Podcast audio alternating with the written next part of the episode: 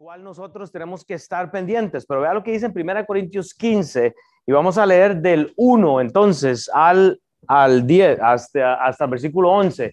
Pero, dice la palabra de Dios, además os, os declaro hermanos, el evangelio que os he predicado, el cual también recibisteis, el cual también perseveráis, por el cual asimismo, si retenéis la palabra que os he predicado, sois salvos, si no creísteis en vano. Hermanos, esta es la parte que usted tiene que estar seguro en donde usted está. Usted lo que ha creído tiene que demostrarlo entonces por medio, obviamente, de este, lo que usted está haciendo, ¿me entiende? Usted no cree en algo que usted no representa, ¿me entiende? Si no, tiene que analizarse. Y yo puse 15, 12 al, al 19. Sorry, eso es 15 del 1 hasta el versículo 11. Pero dice Pablo, porque primeramente os he enseñado lo que mismo recibí que Cristo murió por nuestros pecados conforme a las escrituras y que fue sepultado y que resucitó al tercer día conforme a las escrituras. Hermanos, lo que hoy anunciamos, el nacimiento de Cristo, fue el anuncio de la liberación nuestra para estos días. Y es a donde usted tiene que estar pensando, ¿qué es lo que hace Cristo? Cristo se le aparece a los infieles. Habla entonces, dice, y que se apareció a Cefas, y que se apareció a Cefas y dice, y después a los doce, después apareció más de 500 hermanos a la vez, de los cuales muchos viven y otros ya duermen, después apareció a Jacobo, después a todos los apóstoles y al último todos como un abortivo. Me apareció a mí al punto en que usted empieza a considerar que usted es un abortivo, usted va a considerar que el regalo de la salvación suya significó algo. Entiende, el aspecto de, ser un abortivo para nosotros, yo lo dije la semana pasada, significa del cual Pablo no estaba listo para recibir el llamado que él había recibido. Y, nosotros tenemos que considerar eso, cómo vivimos, pero ¿sabe qué es lo que pasa? Que estamos tan, tan metidos en la religión que no nos ponemos como un abortivo, porque creemos que ya todos lo sabemos. Un aborto es el alumbramiento de algo que no estaba listo. Es decir, es lo que decía mi hermano, que Dios nos usa como somos. Es ser humildes y decir, no, no, no vengo con orgullo, sino vengo como un abortivo. Dios puede utilizarme a mí. Esa es la mentalidad de Pablo. Pablo dice, yo iba por Damasco, no estaba listo y fui salvo. Y si usted ve el contexto de lo que vamos a estudiar hoy, que voy a tener que hacerlo en, en 20 minutos, lo que quiero que usted note es que la lista que Pablo está anunciando es de un montón de infieles. Cefas, Solo para empezar con, con Cefas, lo negó tres veces. Ese es Pedro. Y entonces uno piensa, wow, qué difícil, chava, cuando le preguntamos a la gente, hey, démosle gracias a Dios por algo, ¿verdad? Se queda uno pensando, ¿por qué le doy gracias a Dios? Bueno, simplemente porque estamos respirando. Así que la gente sigue muriendo, hermanos. Vea para entrar en, el materia, en, en, materia de hoy, Primera Corintios, entonces 15, pero leamos solo el versículo 12 porque hay un problema de división bíblica. Es por eso que, el, Instituto Bíblico forma parte crucial de esto. Juan, ahora que estás visitando esta mañana, yo fui graduado una clase después de la generación tuya, porque yo, yo cuando llegué a la iglesia, tú te estás graduando del Instituto Bíblico. Ustedes ven a, Juan que está ahí, él es un graduado del mismo Instituto Bíblico que me gradué yo y su pastor Sam. Y era lo que él estaba diciendo ahora, Dios, Dios nos utiliza a todos. Yo me gradué luego de, la clase que él se graduó. El punto es este, hermanos. No, no nos graduamos de esto solo porque, porque queremos meter algo más en la cabeza. Es simplemente porque hay que dividir bien la escritura. Es por eso que el evangelismo no tiene función en nuestros días, porque la gente no sabe dividir la Biblia. Aquí hay dos audiencias que Pablo refiere, pero si es, entonces dice en el versículo 12, 1 Corintios 15, 12, pero si se predica de Cristo que resucitó de los muertos. Entonces Pablo dice, ¿cómo dicen algunos entre vosotros que no hay resurrección de los muertos? Hermano, la resurrección del cuerpo de Cristo era el debate. ¿Resucitó el cuerpo de Cristo o no resucitó el cuerpo de Cristo? La, resurrección de los muertos era el debate. ¿Sabe qué es lo que pasa? Que somos muy religiosos. No, es que cuando me muera yo me convierto en un arbolito. Cuando me muera, a saber yo, como decía Eric, le está orando al universo. Bueno, pues el universo no le va a responder. ¿No ha visto usted los anuncios a veces en la televisión? Madre, Mother Nature dijo esto y yo, who is that lady, really? ¿Quién es la madre naturaleza? O sea, eso es lo más patético que uno puede escuchar, o sea, en, las noticias. Pero ¿sabe qué es lo que pasa, hermanos? Solo para hacer un, contexto una línea, pero históricamente la influencia griega estaba poniendo conceptos de los cuales había una resurrección del cuerpo en alguna parte, alguna forma. El punto es que no, no sujetaba realmente los términos de lo que la palabra de Dios, de lo que todo el Antiguo Testamento, lo, vimos en, en, Isaías la semana pasada, el profeta Jeremías lo habla, o sea, se ve por toda la escritura un anuncio de lo que celebramos esta Navidad, de esa esperanza, pero la gente no lo creía. Entonces estamos filosofados, estamos eh, eh, eh, negando realmente la existencia de Cristo donde esto se ha realmente anunciado por mucho tiempo. Vea lo que hace el profeta Daniel en el contexto del, del, final, ¿verdad? Pero en Daniel 12, 1, 2 dice la escritura, en aquel tiempo se levantará Miguel, el gran príncipe, hablando de Satanás, que está de parte de, los hijos del pueblo y será tiempo de angustia, cual nunca fue desde que hubo gente hasta entonces. Pero en aquel tiempo será libertado tu pueblo, todos los que se hallen escritos en el libro. Y dice, y muchos de los que duermen en el polvo de la tierra serán despertados. Daniel para poner afuera, o sea, para, para despedazar el argumento griego de que el cuerpo resucita y quién sabe qué es lo que pasa. No, hermanos, en Hebreos 9 dice que le vamos a dar cuentas a Dios un día de estos, cara a cara. Cuando usted muere, usted le da cuentas a Dios, pero dice, unos para vida eterna se levantarán y otros para vergüenza y confusión perpetua. Es por eso que la iglesia no se negocia, es por eso que la palabra de Dios no se negocia, es por eso que predicamos a Cristo, es por eso del mensaje de Sam esta mañana en cuanto al nacimiento de nuestra circuncisión. Ese es el nacimiento que, que este cuerpo, o sea, e, espiritualmente, o sea, en nosotros tenemos que separarnos realmente de este mundo, hermanos. E, es ese nacimiento, hermanos.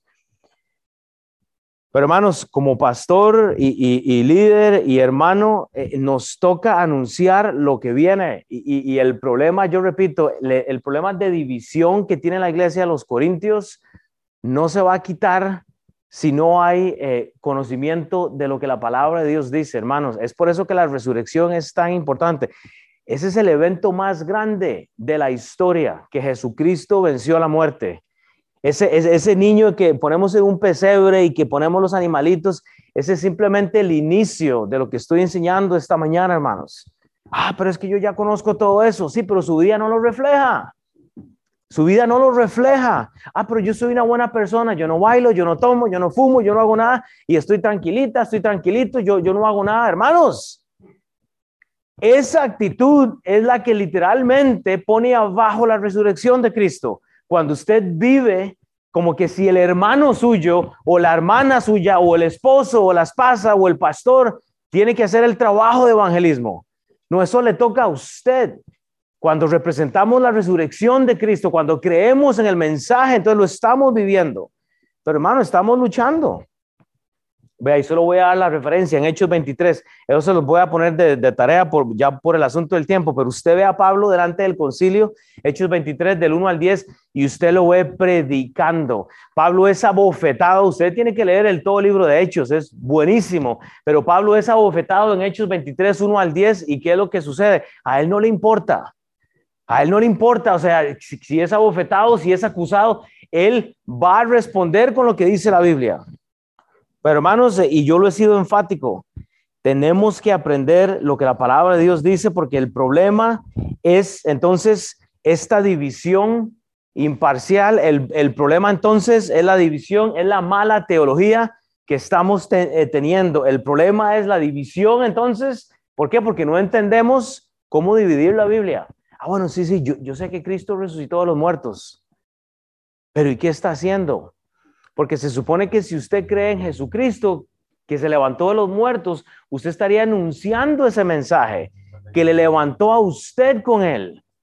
O sea, usted ha sido levantado con él, pero no lo creemos. Entonces, en el versículo 12 eh, vemos la mala división, pero vea lo que dice el versículo 13 y el versículo 15. Entonces, porque aquí se habla de la, de la mala teología, hermanos. La teología es básica, pero la práctica aún más. Vea lo que dice Pablo en 1 Corintios 15, 13, 15. Porque si no hay resurrección de muertos, tampoco Cristo resucitó. Y si Cristo no resucitó, vana es entonces nuestra predicación, vana es también nuestra práctica, nuestra fe, hermanos. Ese es el problema. Y somos hallados falsos testigos de Dios, porque hemos testificado de Dios que Él resucitó a Cristo, al cual no resucitó, y en verdad los muertos no resucitan. Entonces, ¿qué es lo que pasa? Mala teología. O sea, estamos eh, eh, llenos de religión, o sea, estamos en, relio, en religionados, y eso es una palabra que no existe. Estamos llenos de, de repetición. La religión lo que significa es la repetición de algo. Hermanos, pero no le eche la culpa a los cristianos, no le eche la culpa a los mormones, no le eche la culpa a los católicos, no le eche la culpa a los bautistas, no le eche la culpa a usted porque usted es un religioso. Somos religiosos a veces. Ese es el problema, hermanos. El problema es que cuando no entendemos la teología, la práctica nuestra se ve empañada. Pero ¿sabe por qué? Porque necesitamos mensajes de ánimo. Los tres pasos para la felicidad. Los, los, tres pasos para tener una familia contenta, hermanos, ese es el problema, que no hay exhortación. Y el problema es que si no hay resurrección de muertos y si Cristo no resucitó, somos hallados falsos testigos de Dios entonces. Y quiere decir que todo lo que usted y yo creemos es falso. Y yo digo, bueno, aquí tenemos un problema, hermanos. Vea lo que dice la Biblia en Efesios, porque usted fue levantado, la resurrección de Cristo tiene que impactar entonces su teología, su práctica. Efesios 2, 4, 10. Pero Dios, que es rico en misericordia por su gran amor, con que nos amó, ¿dónde? En la cruz. Aún estando nosotros muertos en pecados, nos dio vida juntamente con Cristo por gracia sois salvos, no por nada que usted haga, es por gracia. Y juntamente con Él nos resucitó, repito, y juntamente con Él nos resucitó y asimismo nos hizo sentar en los lugares celestiales con Cristo Jesús. Ah, ok, entonces usted está sentado, está sentado acá esta mañana.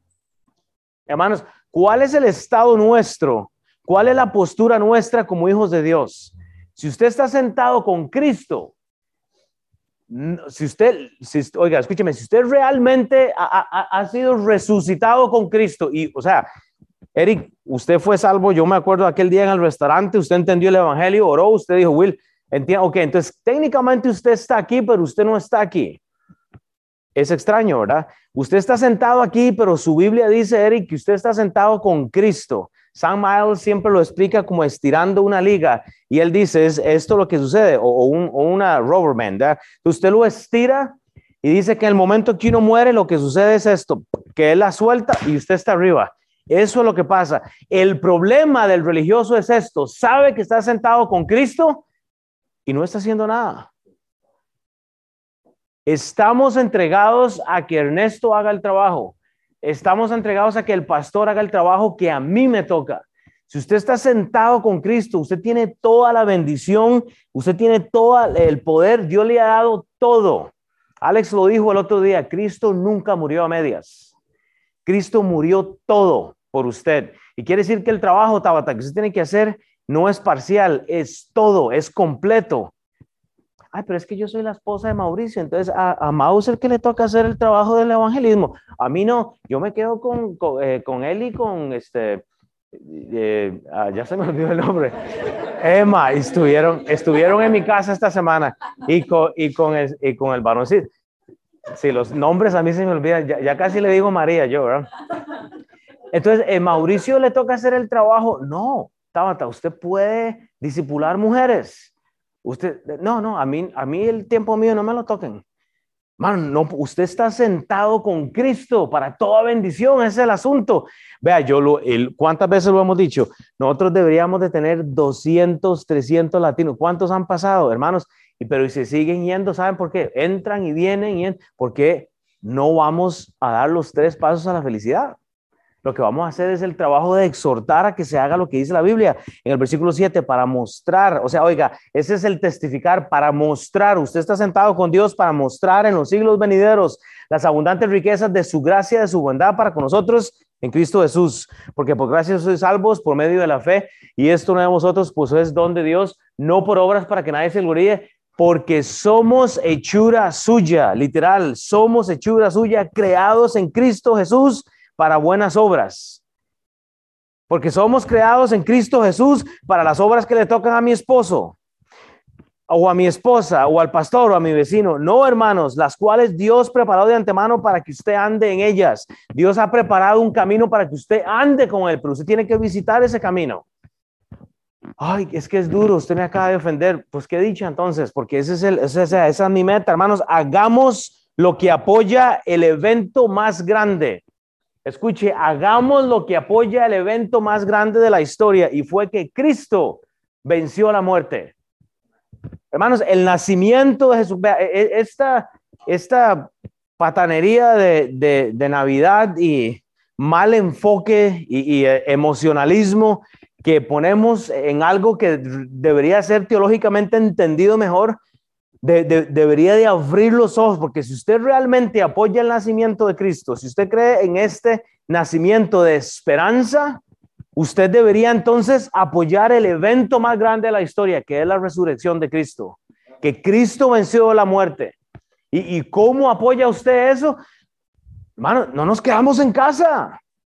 Hermano, nos eh, invitamos a las personas, compartimos el Evangelio, hermano. O sea que si Cristo murió y resucitó y hemos creído en esto, entonces, oiga, vivamos con hechos lo que hemos creído, no solo con palabras. Las palabras, hermanos, son vacías. Usted con palabras no hace nada. Sus palabras no van a ser creídas si sus hechos no, no combinan con lo que se está haciendo, hermanos si, sus palabras no, no, no están a, nivel y a medida con la forma en que usted se conduce, no hay evangelio. La resucitación del Señor Jesucristo, o sea, el evento más grande del cual usted cree, significa absolutamente nada para usted. Piense en eso nada más. O sea, pensemos en eso, hermanos. Siempre hay un campo para alguien más. Eh, yo no sé por qué es tan difícil a veces traer a alguien a la iglesia. Eh, ¿Será porque no le creen? ¿O será porque no, no nos creen a nosotros? O sea, porque eso es lo que sucede, hermanos. La segunda Timoteo 2, 15, 18, el, versículo clave de, nuestra clase. Dice la, eh, la palabra de Dios, procura con diligencia presentarte a Dios aprobado como obrero que no tiene de qué avergonzarse, que usa bien la palabra de verdad.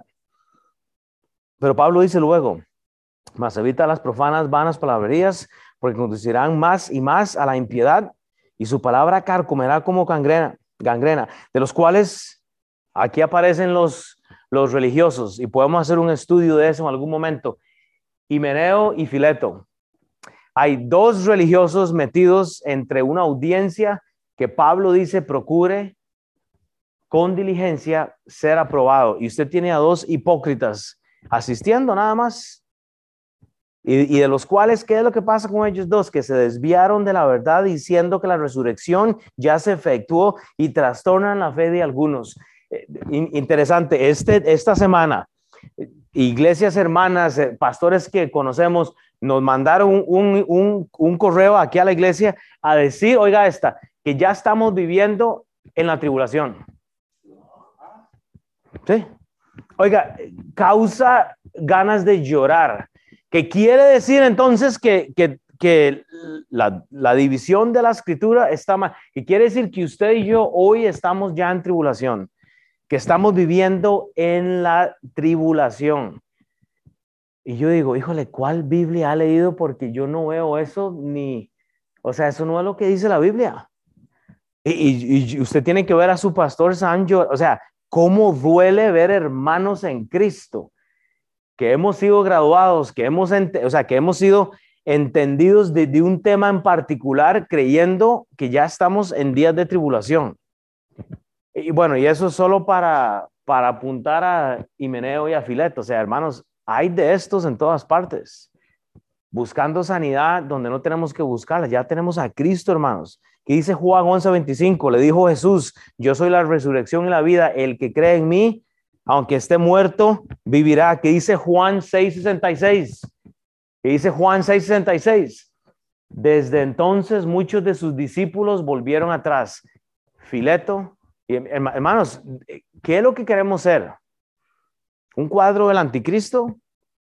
666 o queremos ser un cuadro de lo que Cristo nos ha llamado a ser, que estamos nosotros sentados en lugares celestiales.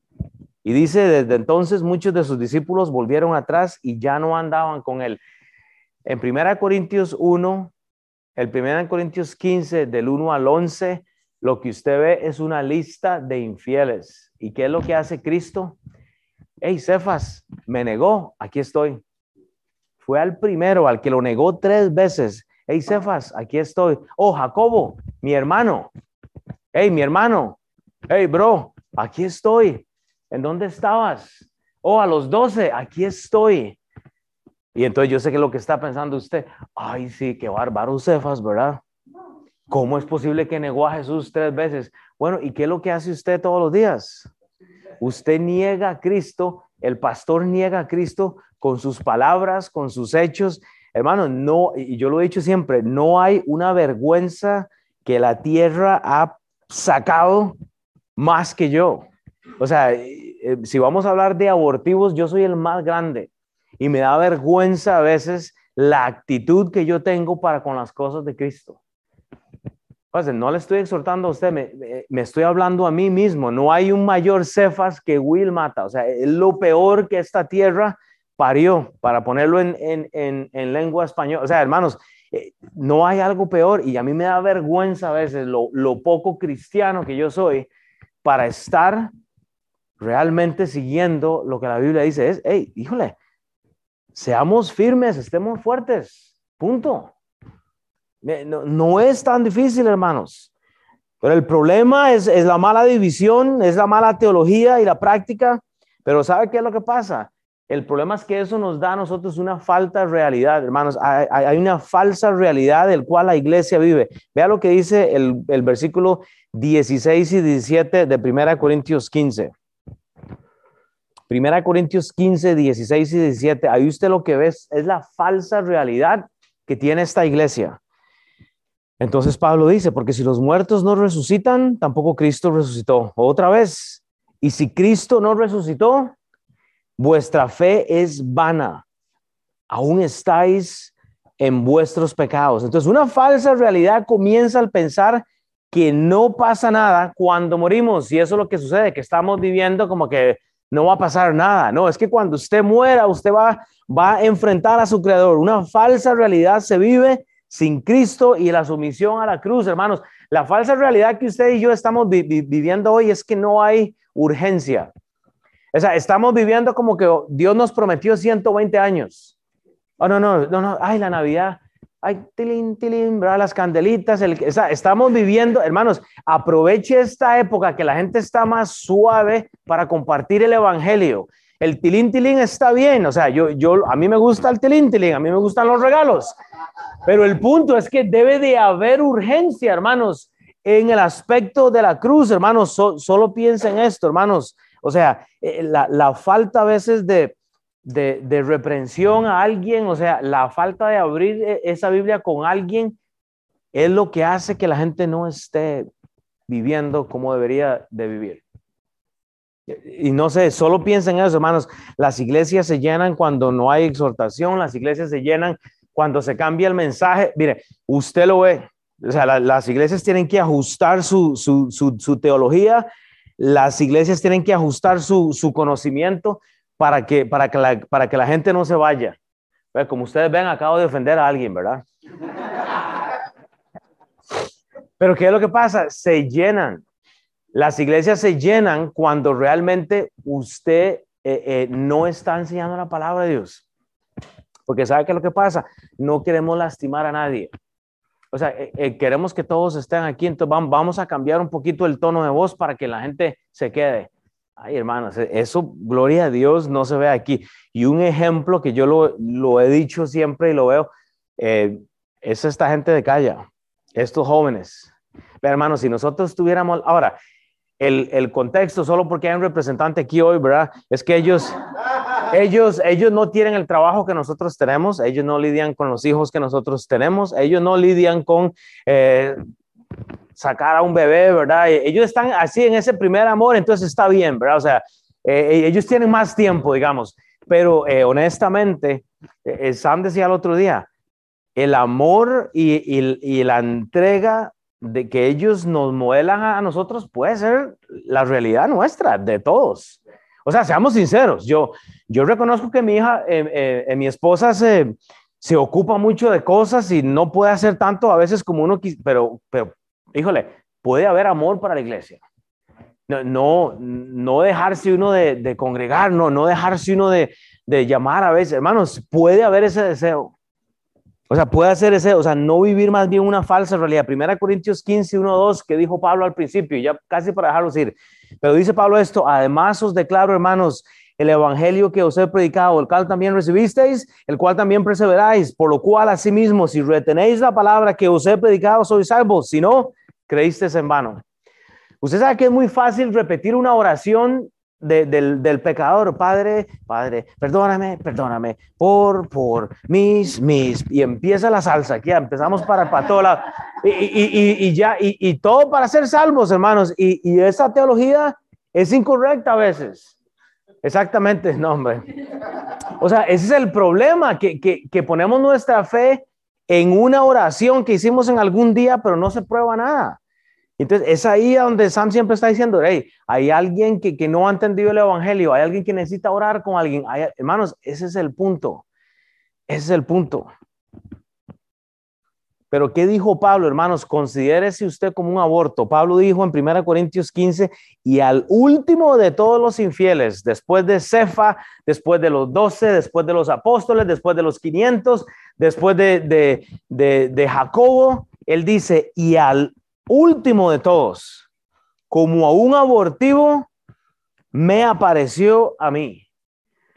O sea, entienda, y voy a repetir esto. En 1 Corintios 15, usted puede encontrar esta frase. El punto es este. Cuando usted llegue a considerarse ese abortivo, usted va entonces a experimentar lo que es una relación con Dios. Pero vea, vea esta, es la, esta es la mentalidad. Eso yo ya lo sé. O yo, yo, ya escuché ese mensaje. O, yo también sé eso. Hermanos, Pensemos a veces como abortivos. No estoy listo para hacer evangelismo, pero lo voy a hacer. No estoy listo para compartir o para invitar a alguien, pero lo voy a hacer. Ese es el, ese es el cuadro del aborto, hermanos. Es, es nacer en un momento del cual usted no estaba listo. Es usar lo que Dios le ha dado a usted cuando usted no estaba listo. Predicar a tiempo y afuera de tiempo. Pero cuesta. Entonces, para terminar, el problema es la mala división, la mala teología, hermanos, y la práctica de una falsa realidad. ¿Y sabe qué lo, lo, pasa? Este estilo de vida a nosotros nos lleva entonces a una falsa, literalmente, eh, esperanza que es vana, hermanos. Cuando usted no ha entendido entonces el concepto de, la palabra de Dios, su esperanza es vana. Y yo repito, por, por eso no tenemos cristianos motivados, porque nuestra esperanza está puesta en la religión no en realmente el mensaje de Dios. Una, vea lo que dice 1 Corintios 16, 17. Entonces, porque si los muertos no resucitan, tampoco Cristo resucitó. Eso fue lo que dijo Pablo. Y si Cristo no resucitó, vuestra fe es vana y aún estáis en vuestros pecados. Pero vea lo que la Biblia dice con la esperanza. Entonces, termino con esto. 1 Corintios 15, 18, 19. Entonces también los que durmieron en Cristo perecieron. O sea, la primera audiencia que Pablo dice nunca va a resucitar. Que quiere decir que todo el mensaje, toda la resurrección se echa a perder si el mensaje no se entiende claro. Estos que durmieron, hermanos, está hablando desde el Antiguo Testamento, que quiere decir que si lo que Cristo no hizo, nadie se salva. Toda la primera audiencia, toda la nube de testigos, todos los, de, los que fueron liberados desde Egipto, todos los que duermen, todos los que durmieron, no se van a salvar si ese mensaje fuera cierto. Entonces, ¿a dónde está la esperanza?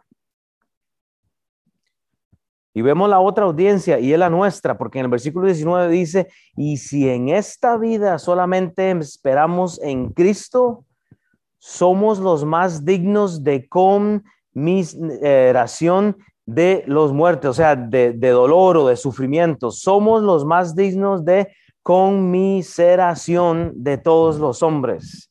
Hermanos, quiere decir que su esperanza entonces es vana. Hermanos, la esperanza mía va más allá realmente de, de lo que yo veo.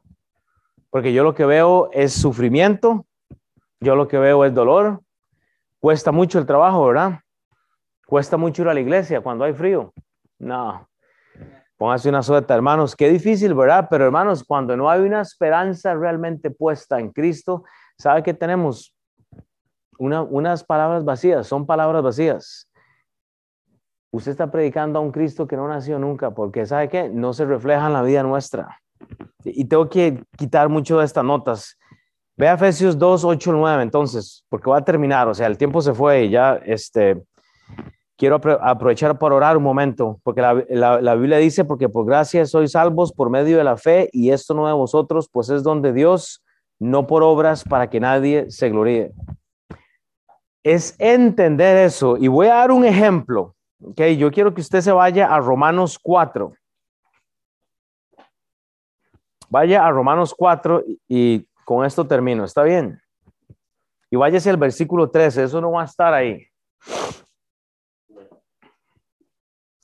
Vea, e, en el contexto de Romanos 4, usted tiene que entender lo siguiente, pero Pablo tiene que lidiar con personas que están pensando que la salvación viene por guardar la ley antigua, o sea, por la religiosidad. O sea, el no, e, el, la ley realmente que, se predicó al principio de la escritura es lo que salva, supuestamente. Eso es lo que está lidiando Pablo.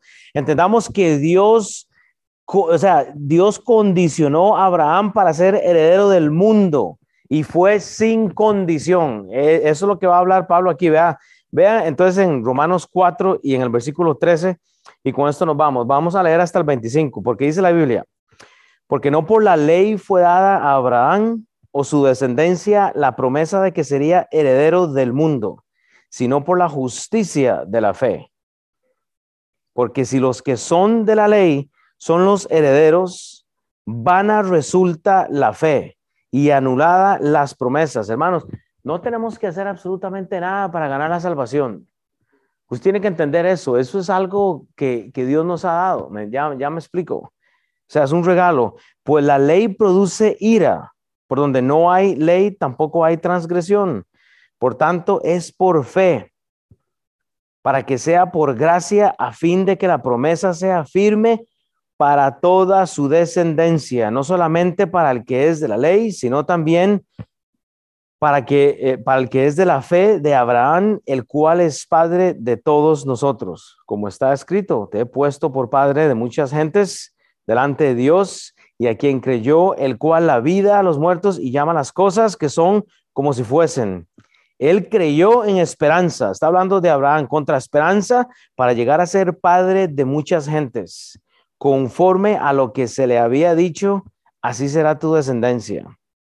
Y no debilitó la fe al que considera su cuerpo que estaba ya como muerto, siendo eh, de casi 100 años, y dice, o la esterilidad de la matriz de Sara, tampoco dudó por incredulidad de la promesa de Dios, sino que se fortaleció en fe, hermanos. Eso es lo que necesitamos, dando gloria a Dios, plenamente convencido de que era también poderoso para hacer todo lo que había prometido, por lo cual también su fe le fue contada por justicia. Y no solamente con respecto a él, escribió que fue contada, sino también con respecto a nosotros, a quienes ha de ser contada, esto es, a los que creemos Oiga, esto es a los que creemos que Él levantó de los muertos a Jesús, Señor nuestro, el cual fue entregado por nuestras transgresiones y resucitó para nuestra justificación.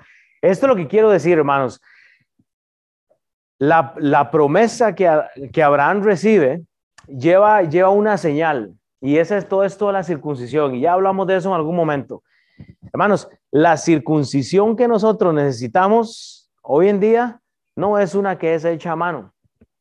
Y como le digo, hablamos de eso. Usted necesita una circuncisión espiritual y es el mensaje de la salvación, es el nacimiento del Señor Jesucristo. Usted no tiene que irse a, la ley para recibir la gracia que Dios le ha dado. La ley, la, la escritura le va a revelar lo malo que hay en usted. Lo que usted tiene que decidir es hacer una circuncisión espiritual. Bueno, ¿y cómo se ve eso en mi vida, pastor? Bueno, eso se ve en su vida de esta forma. Quite de su vida lo que tenga que quitar para que el Evangelio de Dios avance. Eso es todo. Hermanos, ¿qué aprendimos esta mañana? El problema entonces es que hay mala división de la escritura, hermanos, y la mala teología y la práctica de una falsa realidad y de una esperanza vana, porque ¿sabe qué? Estamos viviendo sin esperanza. Y voy a cerrar acá porque el tiempo se fue, obviamente, pero yo quiero que usted, antes de irse, hagamos lo siguiente. Yo quiero que usted se levante, busque a alguien que no ha visto y vamos a orar para que Dios nos dé ese deseo. O sea, para que Dios nos dé el deseo, hermanos, de vivir contrario a lo que Pablo está hablando. Hermanos, si usted no cree o si usted cree en la resurrección, ok. Es importante, pero muéstrelo con hechos. No lo diga nada más. Mostrémoslo con hechos. ¿Está bien?